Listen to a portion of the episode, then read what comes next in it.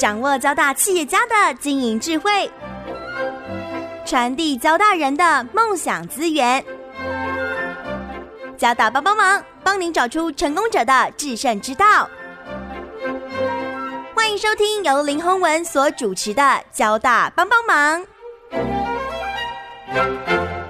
各位听众朋友，大家好，欢迎收听环宇电台交大帮帮忙节目，我是主持人林宏文。呃，今天很高兴呢，我们呃要为听众朋友介绍哦一家成立大概七年了，是台湾目前规模最大的线上订房平台。那他们的订房呢，包括呃不止民宿哦，旅馆现在也是他们很大宗的一个比例哦。线上订房平台，每一个人联想到的都是 Airbnb 哦。那不过呢，我觉得 A 加 U 亚洲有科技公司啊，现在很可能是台湾呃这个民众一个非常重要的选择。当然，我们的呃目标族群也不只是台湾人哦，我们也扩展到亚洲很多的国家了。所以呃，A 加 U 的创办人郑兆刚郑先生哦，是我们交大电工八五级毕业的校友了。过去的经历呢，是一个外资分析师哦，也很特别。我想呃从外资看全世界的一个科技产业，然后到创办一家，也是放眼全球，然后做这个线上订房平台啊。我想在这个过程里面啊，郑兆刚也是一个我觉得是我们年轻人的典范了哈。我们交大的一个很成功的杰出校友了哦。所以我们先来邀请 HRU 的创办人郑兆刚来跟大家打一个招呼。洪文哥好，大家好。那非常荣幸能够有机会参加呃洪文哥的呃交大帮帮忙的这个节目，欢迎郑兆刚哦。那我想我刚刚才跟赵刚讲说哈，我以前采访的都是年纪比我大的哈这些 优秀的校友，但是现在呢，我们很多年轻的校友呃，这个一个一个冒出头来哦，很很很高兴看到诶，我们交大不断的哦，在这个创业的路上面，我们创造很多很多的奇迹。所以赵刚先跟我们来分享一下，我知道你的你是电工嘛，哈，是是是，电工系，然后后来呢到法国去念，应该是商学院哈，MBA 哦，是之后呢在欧洲哦，这个不管是伦敦哦，不管是哦这个巴黎哦，你都工作过，回到台湾里昂证券哦，是跟我们分享一下在创业过程之前哈，你的一些工作的资历好不好？了解，谢谢，我是。交大电工系八五级，所以我实际上是一九九六年毕业。是那在一九九八年当完兵以后，在一个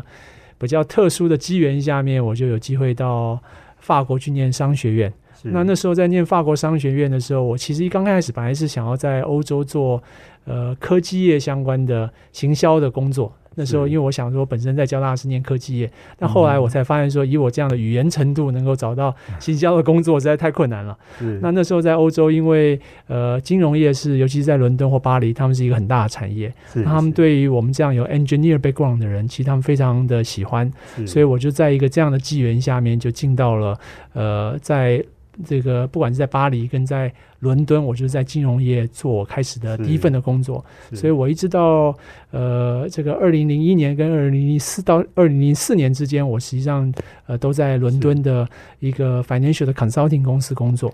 然后后来二零零四年回到台湾以后，我在第一份呃在一个美国的创投叫 Asia Tech。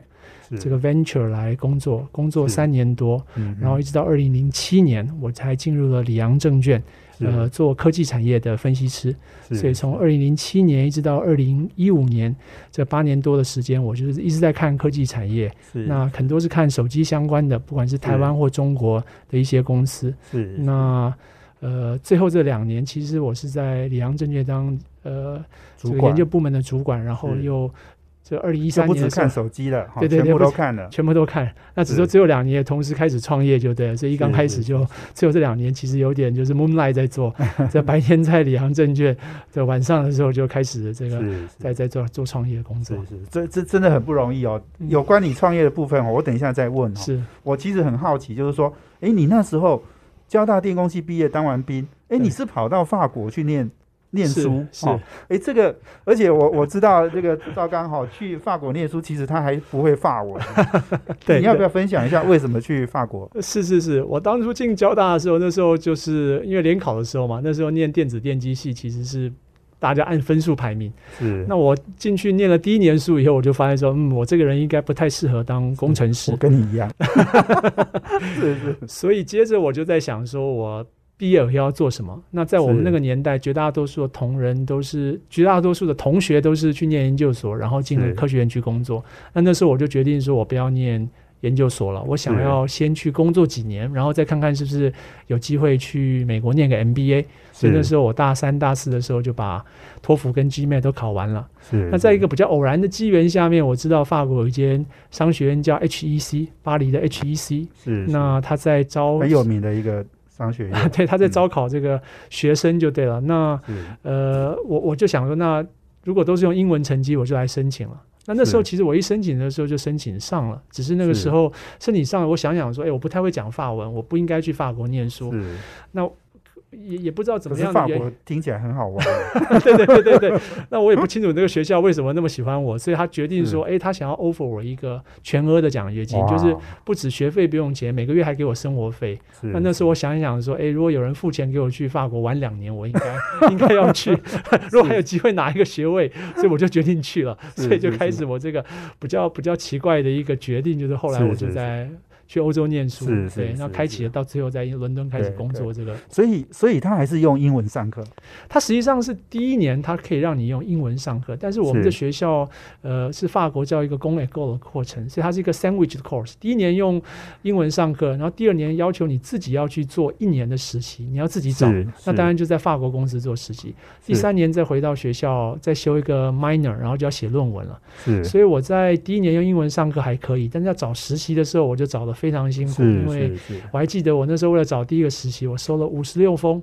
print out 的 rejection letter，没有没有包括 email 拒绝你的，也没有包括这个 不不理你的，所以我觉得我再寄两三百封 履历表出去就对。那后来我就找到了第一份工作。那这个又做了第二个实习，那因为这样子关系，我我的第二个实习实际上就是后来我第一份正式的工作在伦敦的工作，所以它实际上好像所有事情发生都有它一个脉络可循。那只是最后我本来应该还要再回法国呃学校，然后再修一个主修。那那时候我想说我的法文那么差，我若修主修我应该毕业不了，我就赶快去美国申请一个交换学生。我在那个 UCLA 的 Anderson Business School 就申请一个交换学生。所以你最后拿的是？拿的是这个美国的，其实我没有，我我最后当 UCLA 也给我一个文凭，只是说我最后还是回到那个 HEC 来，然后那只是说我毕业时间要比大家晚一点，因为我那时候从 Anderson Business School 回法国要准备要修最后的 minor 跟写论文的时候，是是是，我第二份实习的老板他是一个美国的犹太人，我们那个美国公司的总部欧洲总部在伦敦，他就写了信告诉我说，他说哎，我愿意给你一个 offer，所以就。这样子我就决定说我要去那个 英国工作，所以我当初也没有想到说我会去英国工作，主要是这样。是是是，有一点曲折。不过我觉得这个经历其实也是很特别的，对不对？对你日后的工作，呃，尤其你看你加入里昂，这是法系的嘛，哈，法国的这个这个大的券商，哈。所以，所以这个可能也是有一点关联。对对对，所以我就说，当初我我也没有想到会走这条路，因为我当初一直觉得说，我去法国念书，可能我已经离开科技业了，所以我进到金融业，进到金融业以后，回到台湾第一份工作，其实我就进了创投。创投的时候，我才发现说，哦，又跟科技有又跟科技有关系。那尤其到第二份工作，我写科技。产业，那我的你知道我的同学，交大同学都在园区，例如说我不管是写宏达电、写联发科这些，但要问同学比较容易嘛，是是，所以我会发现说，哎，好像以前的这些事情又慢慢的又又回来，那我觉得这些 connection 交大同学的帮忙，其实就很多对我的在当分析师的生涯是很有帮助，就对了。是是是是，其实很重要哦。刚刚郑道刚 HRU 的创办人他提到一个非常重要，就是说。你这个念电子的背景其实金融业是很喜欢你的，是的，因为你有这个呃很强的数学跟很强的可能，也许写程式啊等等，那这些东西是金融业现在需要的哈。金融业现在的发展也也到了一个不同的阶段了哦，所以我想赵刚呢刚刚分享了他的一个呃资历工作的过程了哦，不过这个都累积了他日后创业的能量哦。等一下，我们休息一下，等哦，这个 A 加 U 创办人郑兆刚哦，继续来跟我们分享 A R U 呢是怎么样创创立的。这中间也有一个非常重要的两年哈，在里昂工作，然后私底下哈，哎自己就哎回家下班的时间哦来支持这样的一个公司哦。是。那我想这个过程也很有趣。我们休息一下，等一下回来。这是环宇广播 FM 九六点七。欢迎回到环宇电台交大帮帮忙节目，我是主持人林宏文。我们这节目在每周三的晚上七点到八点播出。我们在脸书上呢也有交大帮帮忙的粉丝团，可以同步获取我们节目的资讯。那我们今天邀请的贵宾呢是 A 虾 U 的创办人郑兆刚。那我们谈的题目呢是 A 虾 U 怎么样在二零一三年创立，然后到现在呢也已经是线上订房平台的第一名了。我们面对的都是很大的公司啦，哦，是这个 Agoda 啦、Airbnb 这种企业啦。因为这样的一个事业呢，我想呃，目前看起来有一些大集团也不见得哦能够看上它哈，而且我们有我们的弹性，我们的很强的能力哦。我想赵刚现在应该睡觉都还睡得不错了哈。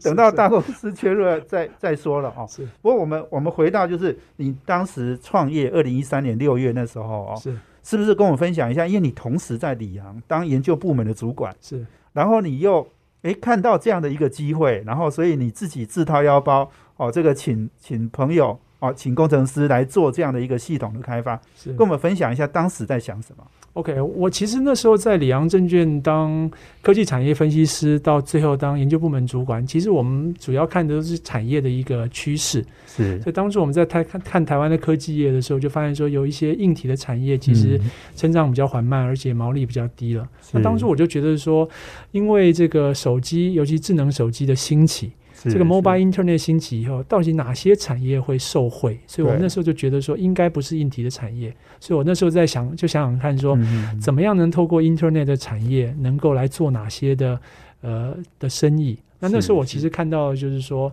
呃，我我那时候选了两个题目，一个是比较属于医疗，一个是属于比较旅游。那旅游又牵涉到我当初在欧洲念书的时候，很喜欢旅行，所以我一直觉得说，哇，旅游这是一个很大很大的一个市场。那当初我看到一个数字，我非常的印象深刻，就是台湾当初是两千三百万人，那时候一年出国的人数哈，在二零一二年、一三年，一年出国人数大概是一千一百万、一千两百万这样的人次就对了。那那时候我看说，哇，中国有十三亿人，那那时候中国一年才出来大概七千万人左右，所以我那时候一直想说，哇，那中国如果在三四十年后长得跟台湾一样，它一年要出来个三四亿次的人次。其实是很简单的事情，那还不包括印度人会出来、越南人出来、泰国人会出来，所以那时候我觉得这是一个长时间都一个很大的产业，那又是我自己喜欢的产业，所以当初就决定想要创业了哈。所以那是我们当初创业的一个基本的基本的一个动机。对对对，是对市场很大，这个是非常重要的一个基础了。是是是，我想这个赵刚这个研究很多产业，一定这个就是第一个条件。是是是，哦，那你刚刚讲就是说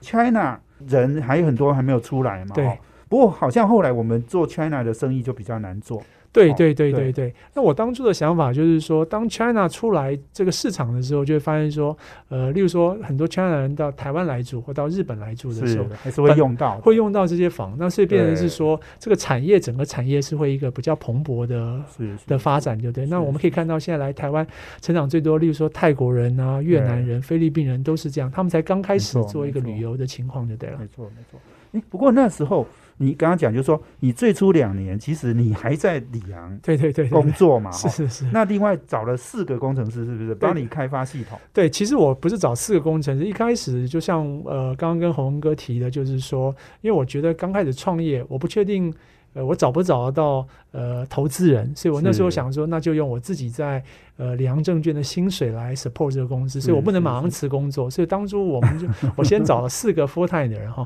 就是说一个是工程师，一个是做客服的，一个是做行销的。然后一个就是做招募跟所有其他所有打杂的事情，就对了对。所以那时候我就是几乎是每天中午就跑出来跟他们开个会。所以那时候我的办公室又设在离这个里昂证券不是太远的地方，然后中午就出来开个会。这样，但前前后后这样在做将近两年就对了。所以我一直到二零一五年的七月份才正式离开里昂证券，加入这个 HRU 这个公司。我大概是第七个 full time，对对对，第七个 full time，对对对对对对。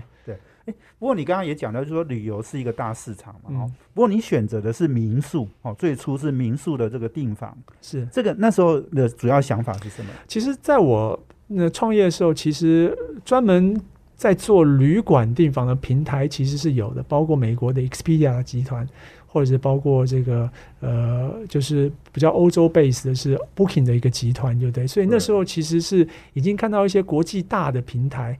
呃，他已经开始在做旅馆相关的订房，哈，线上的订房。那当初我觉得选民宿有一个很大的原因是，台湾其实民宿这个产业其实存在二三十年了，哦，那这里就大家可能都去宜兰花莲南投都住过的民宿，品质也非常好，然后这个我们台湾的人情味非常足，但就说大部分的行为都是在线下发生。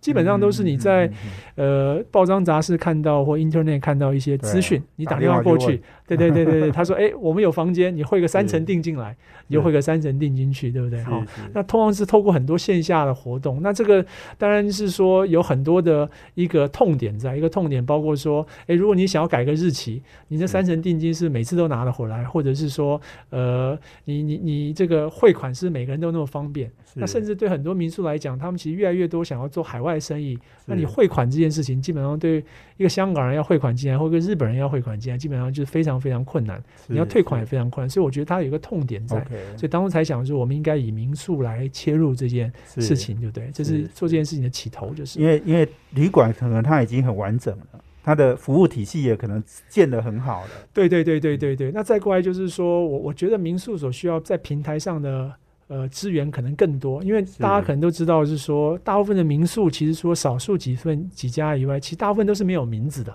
所以这些民宿到底要怎么样找？而且老板的 IT 的素养可能也比较差，也比较差。对对对对，那我觉得对消费者来讲，他也不太确定说我订的这个民宿的 quality 到底是不是真的如报章杂志写的等等哈。那透过我们这样的平台，我们在上面有非常非常多的介绍的详细一点，清楚一点。对对对，而且就是消费者订完以后都会留真实的评价。所以，当你看到说，哎，你不确定这个民宿到底好不好，但是如果前面十个人有八个人都说好，大概不错。但如果五个人有三个人说不太行，可能就真的不太行。对，所以这样可以帮助消费者对这整个 service quality 其实是可以比较做到比较好的状态。我我我觉得哦，这个赵刚分析产业，然后到自己创业哈，这个其实是很有优势的，因为你看产业。你看那么多成功的产业嘛，哈，也当然也看到很多失败的，是是，所以你很清楚一个事业要成功，它有哪些条件，是。哦，然后它要做到什么事情，对，所以你在创业的时候，你脑袋很清楚，对对对对对对对 对对。那当然就是说我我也跟洪文跟分享一下，就是说大的方向我们看的。应该是看的还可以，那只是说真的在执行上还是有很多细节要留意，对对对。那只是说，因为我们大部分都不是传统旅行产业出来，所以有时候我们的思考可能比较可以跳脱一个呃原来产业的一个方法就对了。所以这是我在想，可能是我们的劣势，但也可能是我们的优势。对对，没错。哎，不过你讲出来说执行执行，你因为你过去也没有创业过，是是是，这是你第一次。对。执行上面，你觉得会有有哪一些比较不足的地方？其其实我觉得是我们是用一个比较新的方法来做这个这个产业哦，所以也就是说，呃，怎怎么样找到相关的人有这样的经验可以来执行，其实是比较难的。所以我最常讲说，呃，我我的工作基本上一般的方的最大的工作是找人跟找钱，但对我来讲，因为刚开始钱等于是自有资金，所以其实花比较多事情是在找人，到底要找怎么样的人。来做这个事情，其实都是一直都是我们呃花很多心血。像我们公司大概一直都是有大概超过三十个 percent 是工程师，所以要怎么样 build 一个好的工程的团队，把这个平台的使用者经验做得非常好，然后要怎么样找哪些呃。如何找到好的物件？那我也跟洪文哥分享，就是说我们从来不拜访，我们基本上都是通过线上的方法来招募这些旅馆跟民宿，所以这都是一个比较新的一个方法在做这个事情。对对对对对，其实这个很重要，就是说你你不要去拜访，你只有在网络上直接让他们来把资料上传。哎，这件事情省了你很多麻烦哎。对对对对对对对，因为我那时候想说，如果台湾我们要找个二三十个人去拜访那么多旅馆跟民宿，那日本那么大的国家，我们什么要拜访？你更不可能派 人去嘛。哦，对对对，我想哦，赵刚哦，这个 H R U 的创办人郑赵刚哦，创业哦，我觉得呃成功的条件很多了，但是哦，我觉得呃在创业前哦，哎是一个成熟的产业的一个研究者。那我觉得这样的一个优势哦，其实对 H R U 的创办其实帮助是很大的。也许我们休息完了，等一下再请 H R U 的创办人郑兆刚哦，继续来跟我们分享。其实，在这个创业的过程有非常多的条件，我想赵刚呢，其实都掌握的非常好。我们休息下，等下回来。这是环宇广播 FM 九六点七。欢迎回到环宇电台交大帮帮忙节目，我是主持人林宏文。我们今天邀请的贵宾呢是目前呢台湾线上订房平台哈第一名的 HRU 创办人郑兆刚。那我们谈的题目呢，当然是赵刚的这种从外资分析师到啊这个创立针对民宿哦，最初哦我们针对民宿来做线上订房平台，那现在呢已经横跨到七个国家了哈，台日韩泰新马港。那在七个国家呢，我们其实有非常大的订房的一个能量了。这一次的这个新冠肺炎疫情之前呢，我们呃一个月哦哦最多达到两万笔的订单。那我想这个是。啊，目前一个业绩的一个很很大的一个呃比重了哦，所以呃，我们刚刚呃也讲到说，赵刚在呃这个里昂哦，里昂证券当这个研究部主管的时候哈，这两年的期间哦，公司先开跑了了哦，那这个跑了两年哦，他才出来加入哦。赵刚，你刚刚在讲就是说，研究产业其实对你哦创创业的时候选择题目、确定目标，其实是呃帮助是很大的，对不对？是你那时候也研究一些。哎，跟订房有关的一些相关的旅游的一些公司，对不对？是是是，其实，在我们这个行业最大的公司是呃。叫 Booking 的集团哈，就是那当初我记得我在二零一一年跟二零一年一二年在选题目，在看这个产业的时候，呃，我非常讶异看到一个数字，到现在我都印象深刻哈。就 Booking 这个公司在新冠肺炎还没来之前，它是一个将近一千亿美金市值的公司哈。是是是。那这个公司实际上，呃，我我看到这个数字是说，在二零一一年跟二零一二年的时候，美国在所有的 Internet 的产业里面，哦，产生现金流最大的公司。那当初我想到说，产生现金流最大公司大概不是 Amazon，就是 Facebook 或是 Google，哦，那结果不是，其实是这间公司就对了哈。那我才知道说，哇，这个。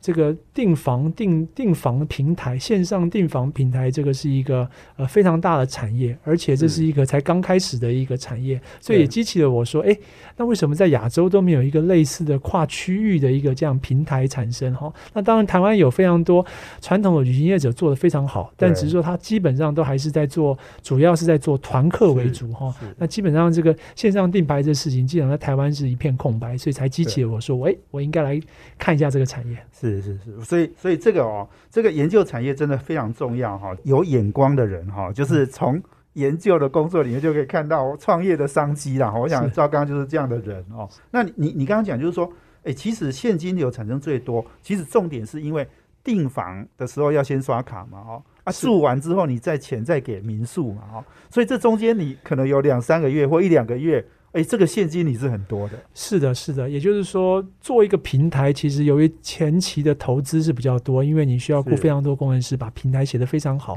所以当初在做这个 model 的时候，我就觉得说，哦，如果你一个你的订房的订单量是在一个慢慢成长的阶段，就像洪文哥刚刚讲的，由于你在刷卡的那个瞬间，订房的那瞬间。平台业者就先收了钱，那只是说您在住完房了以后，check out 的时候，隔月我们才付钱给旅馆跟民宿的主人，所以中间实际上会有稍微一个价差，这不稍微一个时间差。那我们在平台上就可以利用这些时间差，呃，产生多的现金流，在我们的扩张上面有一些帮忙。对对对，现金流对一个公司其实是非常重要的一个因素了。是的，不过不过刚刚讲到就是说。你你你研究那个产业，觉得机会很大，但事实上好像我相信大部分人想到就是说，哎，H R U 的对手，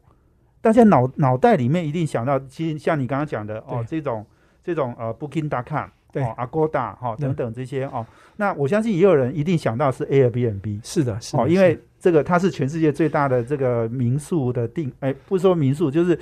这我们要到哪里玩？就是就是，是的，它是第一个品牌是是是。不过看起来好像它跟你的竞争程度好像不是很高对不，对对，这个这些国际大的公司其实都是非常好的公司。那如果以 Airbnb 来讲的话，其实，在很多人去欧洲或美国，然后去呃人数比较多的旅游，其实也很多人会用 Airbnb，但是老老实说，在台湾，我在想，绝大多数台湾人，如果你不太想要去会用，对对对，大概绝大多数人不太会用，因为它还是很多需要因地制宜。例如说，我们跟很多的民宿主人要很多的对。的的的的 trust 的的信任要建立哈，，所以这个是一个这是一个要长时间慢慢累积的过程。那我觉得我们在亚洲实际上是对当地的主人、当地的民情有一个比较好的了解。了解。对，所以我可以嗯举一个最简单的例子，就是说，当初在我们在想收费的模式的时候，实际上我们的收费，我们只向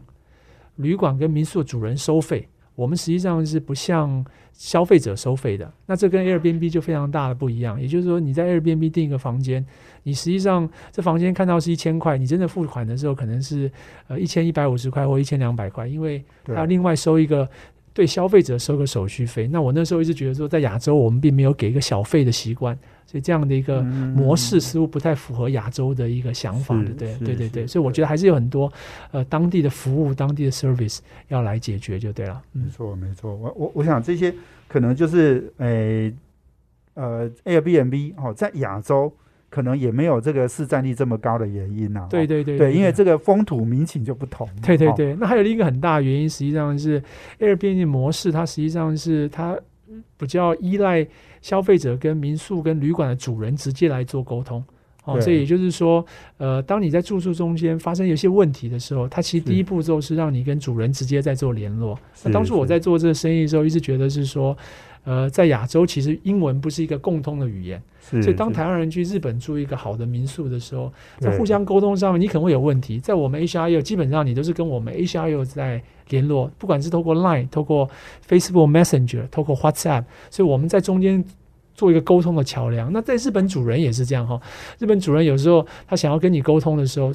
语言上他就是不太呃能能够能够 handle 那么多的事情，所以这是我们提供另一个在服务上面让消费者更安心，跟民宿主人、旅馆主人更安心的地方。对对，这个这个就跟文化有关的。对对对哦因为因为我我们刚才讲 Airbnb，因为它是一个英语系的一个一个使用者嘛，是是是所以我想这个英文是共通的哈，对对对所以这个他可以不要做这个事，但我们得做。对，我们得做，我们得做。那尤其是是在做民宿上面，我们很希望说能够达到比较一致性的服务的的的一个水准，所以不希望因为语文的关系，因为你语文的关系，你不好意思去做住这个好的日本民宿或好的韩国民宿等等。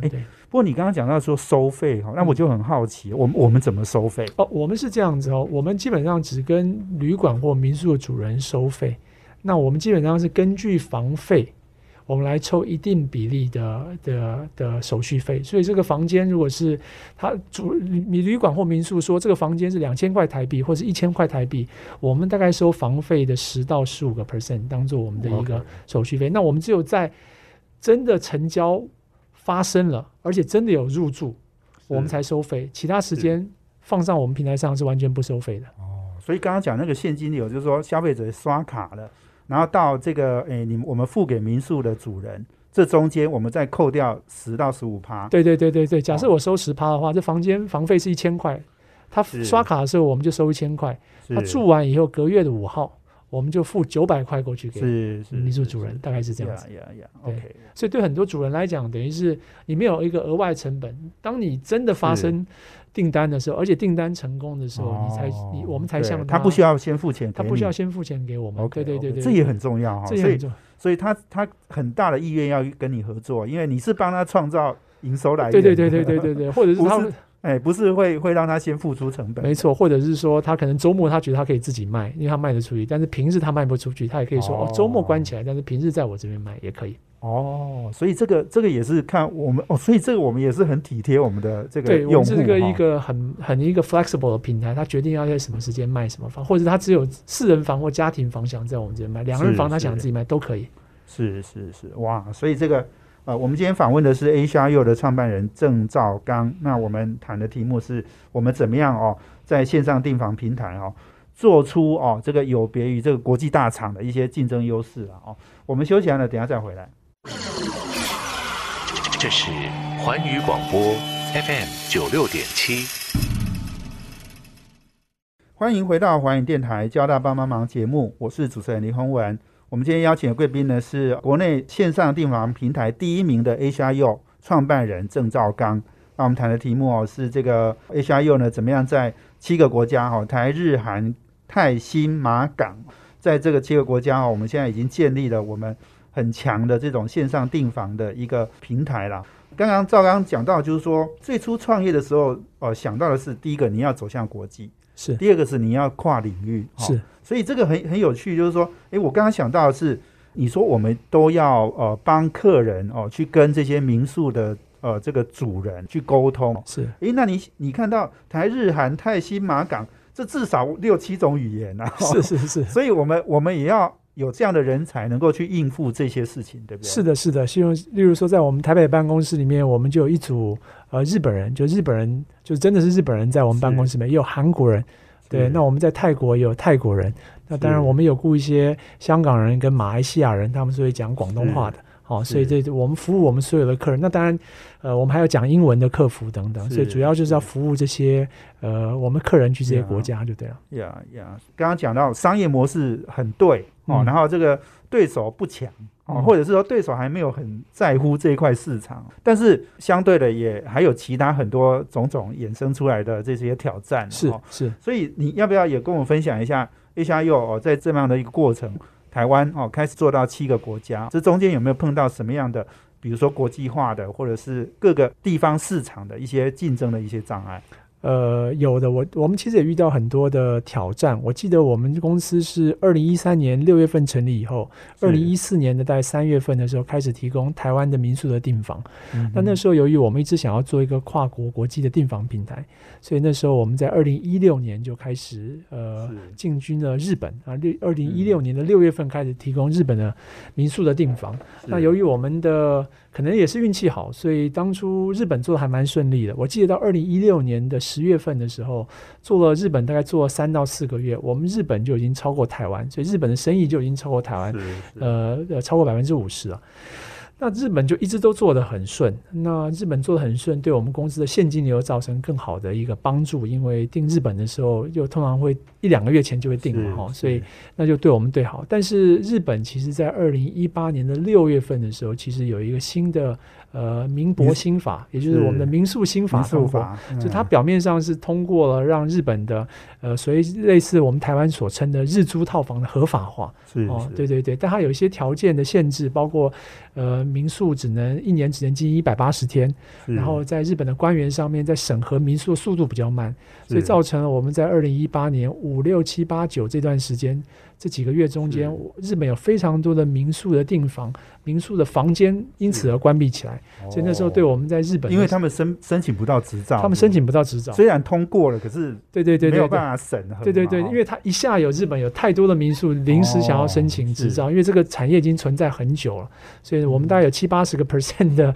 日本的房源都因此关起来。那日本要占我们超过一半的生意，所以那时候是对我们是生意上非常大的影响，就对了。对对对，因为台湾我记得看过一个数字，台湾人一年到日本玩的非常多人嘛，对大概四五百万人，对不对，大概四五百，大概。去年可能大概是接近五百万人了哈，是是对对对，所以台湾人是去日本去非常多的一个一个一个国家，就对了。是是哎，不过那你刚刚讲，就是说我们，所以我们日本呃这个业务现在就是呃比例就比较低了，本来对占占超过一半，我们本来占超一半，现在大概是有三十几个 percent 了哈。哦，现在那还是不小啊，对对对对对，那就是说我们日本做的比较好以外，那我们最近也花比较多时间在做台湾哈，因为我也跟同事讲，我说我们是一个台湾的平台哈，我们很希望更多人来台湾，所以我最常跟我们台湾同事讲说，我们 A 虾 U 上面香港人在占我们十几个 percent 的订单，但香港人订日本的订单其实超过香港人订台湾的订单，哦，韩国人订日本的订单也超过韩国人订台湾的订单。哦所以我跟我们同事讲说，哎、我们是个台湾的公司。转，过来，对对对，我们台湾是有好吃好玩，我而且我们又是台湾的公司，我们应该帮台湾是做点事情。所以，对，呃，我我们过去在新冠肺炎还没到之前，我们过去这这十八个月，其实台湾成长其实非常好，因为我们跟更多台湾主人建立更好的关系，希望是。带更多人来台湾玩。对，因为你你刚刚讲到说新冠肺炎哦，对，我相信这个海外可能市场也很很压力很大了哦，因为台湾现在是疫情控制的比较好嘛哈，所以台湾的旅游会比较兴盛一点。是的，是的，是的。呃，这次新冠肺炎当然对我们影响就比较大，因为我们所有海外的订单基本上就全部得要停下来或取消，因为已经飞机基本上都停摆，或者是到国家玩是需要经过这个十四天的自我隔离等等哦。那台湾也本身也受到比较大的影响，因为消费者比较不不愿意出门嘛哈。那只是说，当然我们台湾这次做的也很好，所以在过去。尤其是在零确诊之后，过去这一一个礼拜，可以很明显的看出来，呃，在整个搜，不管是网络上的搜寻量或订房量，其实都慢慢慢慢的回来了哈。所以这也是对我们短时间是一个挑战，但长时间也是对我们经营能力上的一个考验了哈。对对对，没错哦，我我们也预期了哈，预期五月哦，大概慢慢有一些国家也开始在解封了嘛。是的，是的。其实慢慢真的好消息越来越多了，对对。所以我们很希望，哎，我们整个。诶，旅游这个大的旅游产业哈，能够也慢慢恢复我们的生机了哈。是是。不过你刚刚讲到说日本，然后我们后来也做韩国，对不对？因为我我一直觉得韩国应该是蛮难搞的一个一个市场哦。哎，我们韩国也做的不错。对，韩国其实我们过去两年成长最快的市场，我觉得我们也是运气很好。为什么？就是说我们是二零一七年开始在做韩国的市场，那时候我也是不清楚说我们到底要怎么能够说服这些韩国的旅馆跟民宿的主人愿意加入 HRU 哈。那我觉得。呃，时间上很巧合，是当初韩国因为跟中国发生了萨德飞弹事件，哦，这个中韩交恶，所以韩国人中国人又不去，中国人就不去了，所以一下韩国的旅游又就很萧条。所以当我们在跟这个韩国的民宿主人讲，所以你要不要教我们一下皮，大家都很高兴，对，大家都来，因为他们就没有生意嘛，哈。那这两年台湾人去韩国其实成长也非常快，韩国人来台湾成长也非常快，所以去年是台湾人第一次去韩国超过一百万，也是去年也是第一次。是韩国人来台湾也是超过一百万，所以这是一个呃成长很好的市场。所以呃，我我们在二零一八年之后，日本做的就稍微比较缓慢，但是好险是因为有韩国又把这个事情补上来，就对了。对，哇，所以这个其实听起来就是说，你我们我们也有这个呃，刚刚讲的泰新嘛，对，好港，好，那我想这个是不是因为有的国家有起，有的国家有落哈？对，所以对我们来讲，我们做这个大市场的亚洲大市场的。我们其实诶就不用太担心哈，因为永远会有一些新的市场会被开发出来。对对对对对，那也就是说，我觉得平台最重要的是它有一个是一个是需求端，就是订房的人；对，一个是供给端，就是提供房源的人。所以，我们当我们的供给端现在有台日韩泰新马港的这些民宿跟旅馆，是那需求端，我们除了台湾人以外，我们也做香港人。我们也做新马的人，然后我们也做韩国人，然后我们也做中国人等等哈。所以我举个例子，我们去台湾人一年去泰国的人数其实不太多，但是中非常多的中国人去泰国，所以我们很多泰国订单其实中国人订的。哇，对对对对。那韩国人，呃，他虽然来台湾的人数多，但韩国人一年去日本是去七百多万人，所以韩国人也订非常多的日本。所以对我们来讲，等于是说，就是一个有点像是网络的效应。哦，对对对，所有的不同国家的人可以去不同国家的房源，对对，我们做平台目的是想要做到这样子。哎，所以现在这样的一个发展哦，其实就跟当初你预期的，其实真的很接近，对不对？你当初在创业的时候，你选择这个题目，你那时候想的，其实一步一步在发生。对对对对对，这有时候有起，有时候有落，但是方向上其实是一直都没没太多改变。对对对对呀，所以。这个很有趣哦，我想我们今天访问的是 A 加 U 的创办人郑兆刚哦，那谈的题目呢是呃这个如何哦，赵刚如何哦开创了这个呃台湾最大的线上订房平台，而且横跨了七个国家或地区，我相信未来可能七十个国家或地区了，会努力会努力，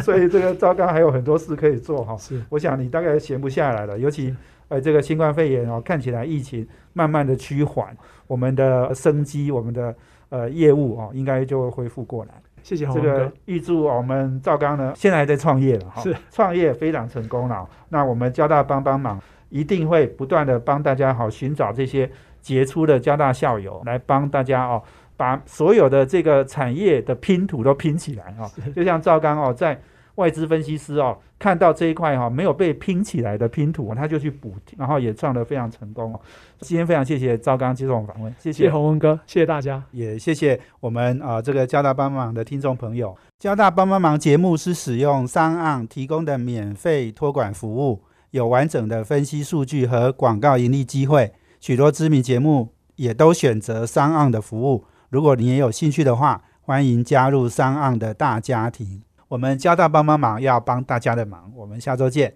谢谢。环宇广播 FM 九六点七。